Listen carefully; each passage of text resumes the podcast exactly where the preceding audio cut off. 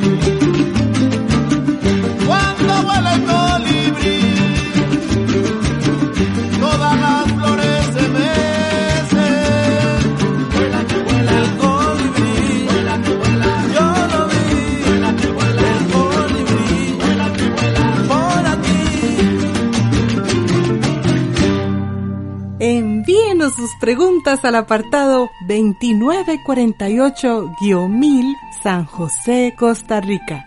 También nos puede contactar al correo electrónico isq.org o encuéntrenos en Facebook como Oigamos la Respuesta. Regresamos de la música y aquí estamos con la siguiente consulta. Nos la ha escrito a nuestro Facebook el señor José Adán Arias Murillo, desde Tola, Nicaragua. Es un placer saludarles y escribirles para hacerles otra de mis preguntas. ¿Se han encontrado más planetas aparte de los que ya existen? Escuchemos la respuesta. En nuestro sistema solar hay ocho planetas girando alrededor del Sol. El que está más cerca del Sol es Mercurio, luego está Venus y en tercer lugar el planeta Tierra. Después se encuentran Marte, Júpiter, Urano y Neptuno. Estos son los planetas que más conocemos, son como nuestro barrio espacial. Cada día que pasa los conocemos mejor gracias a las misiones espaciales que han podido tomar fotografías, recolectar información y conocer más detalles de estos planetas. Con los años, los científicos se han dado cuenta que el universo es enorme y que apenas conocemos una pequeña parte de esa inmensidad. Por eso, durante muchos años se han dedicado a estudiarlo con más detalle. Se ha descubierto que existen más planetas, pero están más allá de nuestro sistema solar. A esos planetas se les conoce como exoplanetas, es decir, que dan vueltas alrededor de otra estrella que no es el Sol. Los primeros exoplanetas se descubrieron hace unos 30 años. Desde entonces ya se han descubierto cerca de 4.300 planetas nuevos. Se han enviado robots como naves a estudiar muchos de estos planetas lejanos y en el 2029 se piensa enviar una misión más. Es más, en el 2018 la NASA envió una nave espacial no tripulada, o sea que no llevaba astronautas, para buscar exoplanetas. Ya se han encontrado unos 17 planetas que giran alrededor de estrellas más pequeñas que el Sol. Hasta se ha dicho que uno de esos podría ser como la Tierra. Pero estos son estudios que todavía están en proceso, por lo que debe esperarse un poco más para conocer los detalles.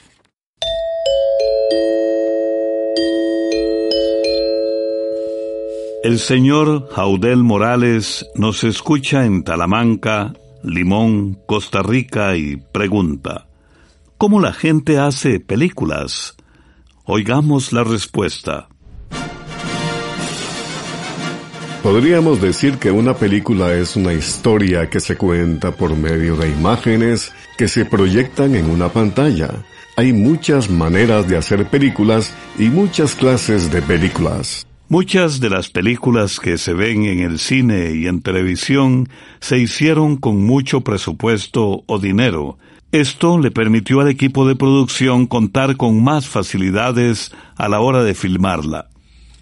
Pero también hay películas extraordinarias que se han filmado con poco presupuesto sin que esto afecte su calidad. Un amigo nos contó que las películas tienen varias etapas o pasos. Primero está la llamada preproducción, que es cuando se cultiva la idea, pues todo empieza con una idea que es como una semilla que se cultiva con el tiempo.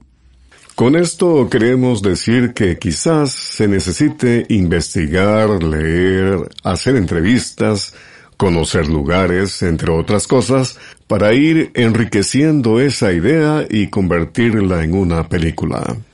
Durante esta etapa también se escribe el guion, que es la historia escrita de lo que vamos a ver. Además, se anota todo lo que dirán las personas que salen en la película y otros detalles como el lugar y el momento del día en que se filmarán las escenas. Durante la etapa de preproducción también se buscan las actrices y actores y aquellas personas que manejarán el equipo como las cámaras de video. Después viene la etapa de producción, que es cuando se filman todas las escenas que tiene la película. Son necesarios muchos ensayos para que la película quede como se quiere. Después está la tercera etapa llamada postproducción, que es cuando se revisan todos los videos que se filmaron y se editan, o sea, se van acomodando todas las escenas en el orden que se quiere, según la idea original. En esta etapa también se agregan la música y los efectos de sonido como pasos, tormentas, sonido del agua, del viento y otros sonidos. Hoy día, con el avance de la tecnología, cada vez hay más personas que se animan a grabar sus videos con cámaras no profesionales y a veces hasta con un simple celular.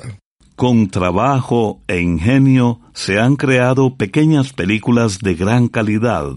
Un ejemplo son los llamados cortos cinematográficos, que son como pequeñas películas que pueden durar desde un minuto hasta una media hora. Muchos de estos cortos se hacen con poco presupuesto y aún así los resultados son excelentes. Es más, muchas de esas pequeñas producciones han ganado premios en festivales de cine internacionales. También es importante decir que en Centroamérica existen diferentes concursos, fondos o becas que pueden ayudar a una persona a financiar su película. El cine es un mundo bellísimo, lleno de ilusión, de magia y de mucho aprendizaje. Como todo, necesita trabajo y esfuerzo, pero las recompensas son magníficas. Por eso le motivamos a que empiece a hacer sus propios videos, pues en sus inicios muchos grandes directores y directoras de cine empezaron con simples videos caseros. El grupo Inti Illimani, legendaria agrupación musical de Chile, rinde homenaje al Libertador, a Simón Bolívar,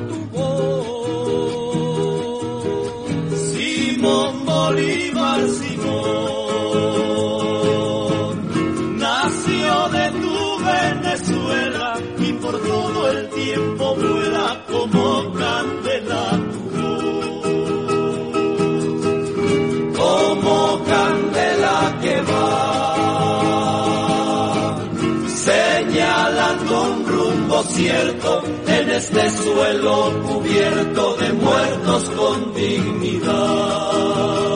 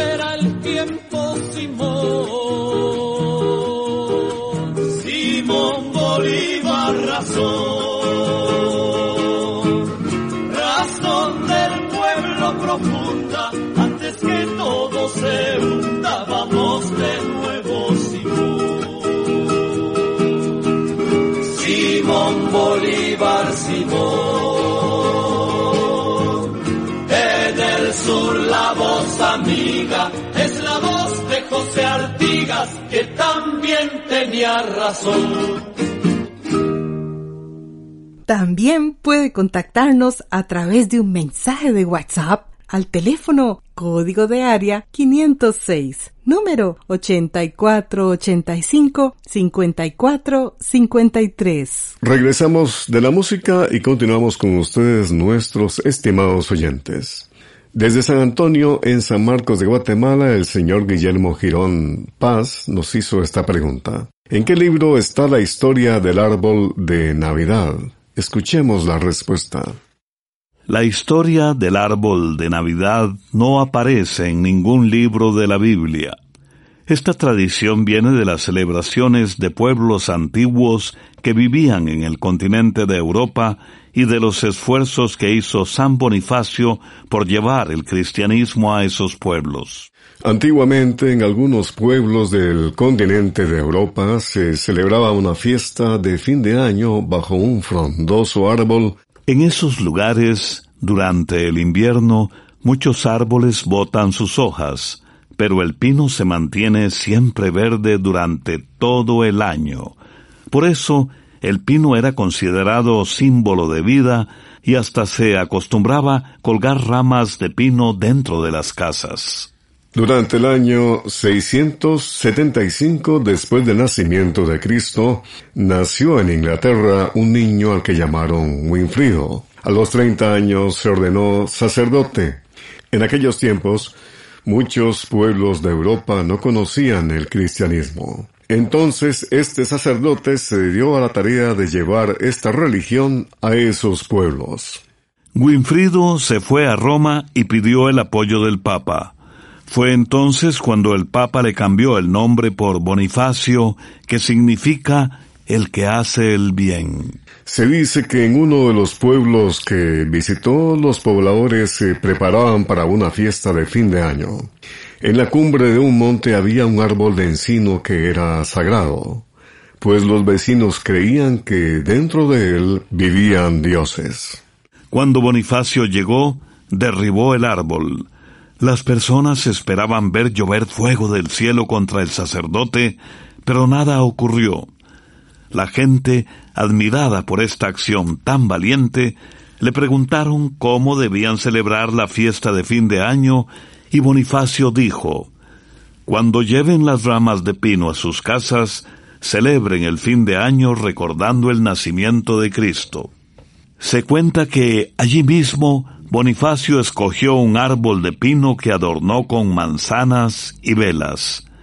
Como los pinos permanecen siempre verdes, representó así la vida eterna del creyente y lo llamó árbol del nacimiento de Cristo o árbol de Navidad. Así nació la costumbre cristiana del árbol de Navidad que se fue extendiendo por muchos países del mundo. Amigos, desplazamos nuestro vehículo musical hasta Honduras, la agrupación Humalali y la canción Barbana Yaguien.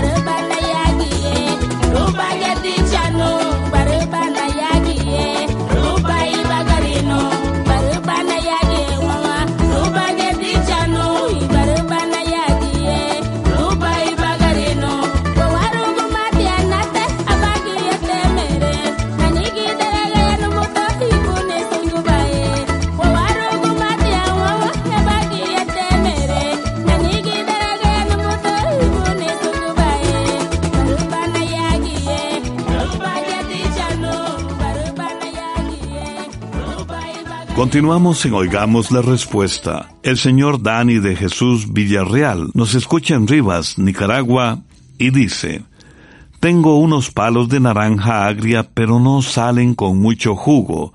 La mayor parte salen secas. ¿Qué puedo hacer? Oigamos la respuesta. Le contaremos que para conocer realmente el problema de esos árboles, necesitaríamos que nos envíe más información sobre esos árboles y sobre la zona donde están cultivados. Le decimos esto porque son muchas las razones para que las naranjas salgan con poco jugo. Por ejemplo, puede deberse a la escasez de lluvias, pues la falta de agua de las raíces puede hacer que los frutos crezcan secos. Por eso, si donde usted vive se han dado sequías en los últimos meses o años, es probable que esto esté afectando a sus naranjos. En este caso, podría esperar que las lluvias vuelvan a ser abundantes, o puede pensar en el riego, pero si los árboles son muy grandes, necesitará mucha agua para que pueda llegar hasta las raíces que estén a mayor profundidad. Por otra parte, también hay que asegurarse de cosechar las naranjas en el momento adecuado. Los frutos del naranjo agrio, por lo general, se cosechan antes de que maduren o cambien de color, o sea, cuando aún son verdes o apenas empiezan a ponerse amarillos. Por otro lado, algunos agricultores acostumbran cosecharlas en luna llena, pues aunque no hay pruebas científicas de que esto dé resultado, por su experiencia creen que en esa luna, la luna llena, las frutas tienen mejor sabor y más jugo. Además, aunque abonar es importante para las plantas y los árboles, abonar más de la cuenta puede afectar la calidad de los frutos. Por eso se recomienda no usar abonos con alto contenido de nitrógeno y, por supuesto, no abonar más de la cuenta. Por otra parte, si sus árboles son jóvenes, o sea que tienen pocos años de haberse sembrado, es probable que las primeras cosechas no produzcan naranjas jugosas. Por esto hay que esperar varios años más. Si sus árboles son injertados, quizás se haya cometido algún error en el momento de hacer el injerto y eso puede afectar el crecimiento y también a los frutos le recomendamos esperar varias cosechas más para ver cómo se desarrollan los frutos. Finalmente, si usted lo desea, puede enviarnos más información sobre sus árboles y también nos puede enviar algunas fotografías para ver si hay alguna señal de plagas o enfermedad en sus árboles.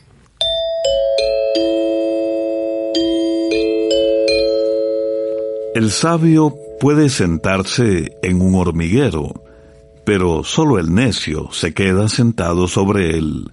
Proverbio chino.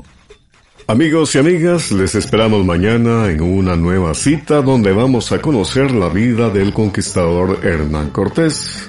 También hablaremos del mal de Chagas y cómo alejar sapos del patio, entre otros temas. Así que les esperamos. Programa A Control 23. Y así llegamos al final del programa del día de hoy. Los esperamos mañana en este su programa Oigamos la Respuesta. Mándenos sus preguntas al apartado 2948-1000 San José, Costa Rica. También puede enviarnos sus preguntas al correo electrónico icq.org o encuéntrenos en Facebook como Oigamos la Respuesta.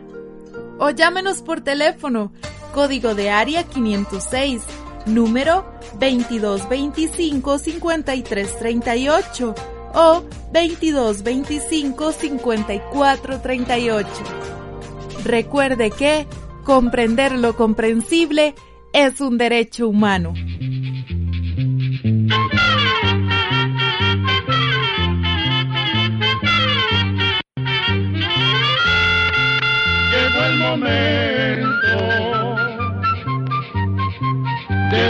Despedirnos. Se va a la escuela, se va cantando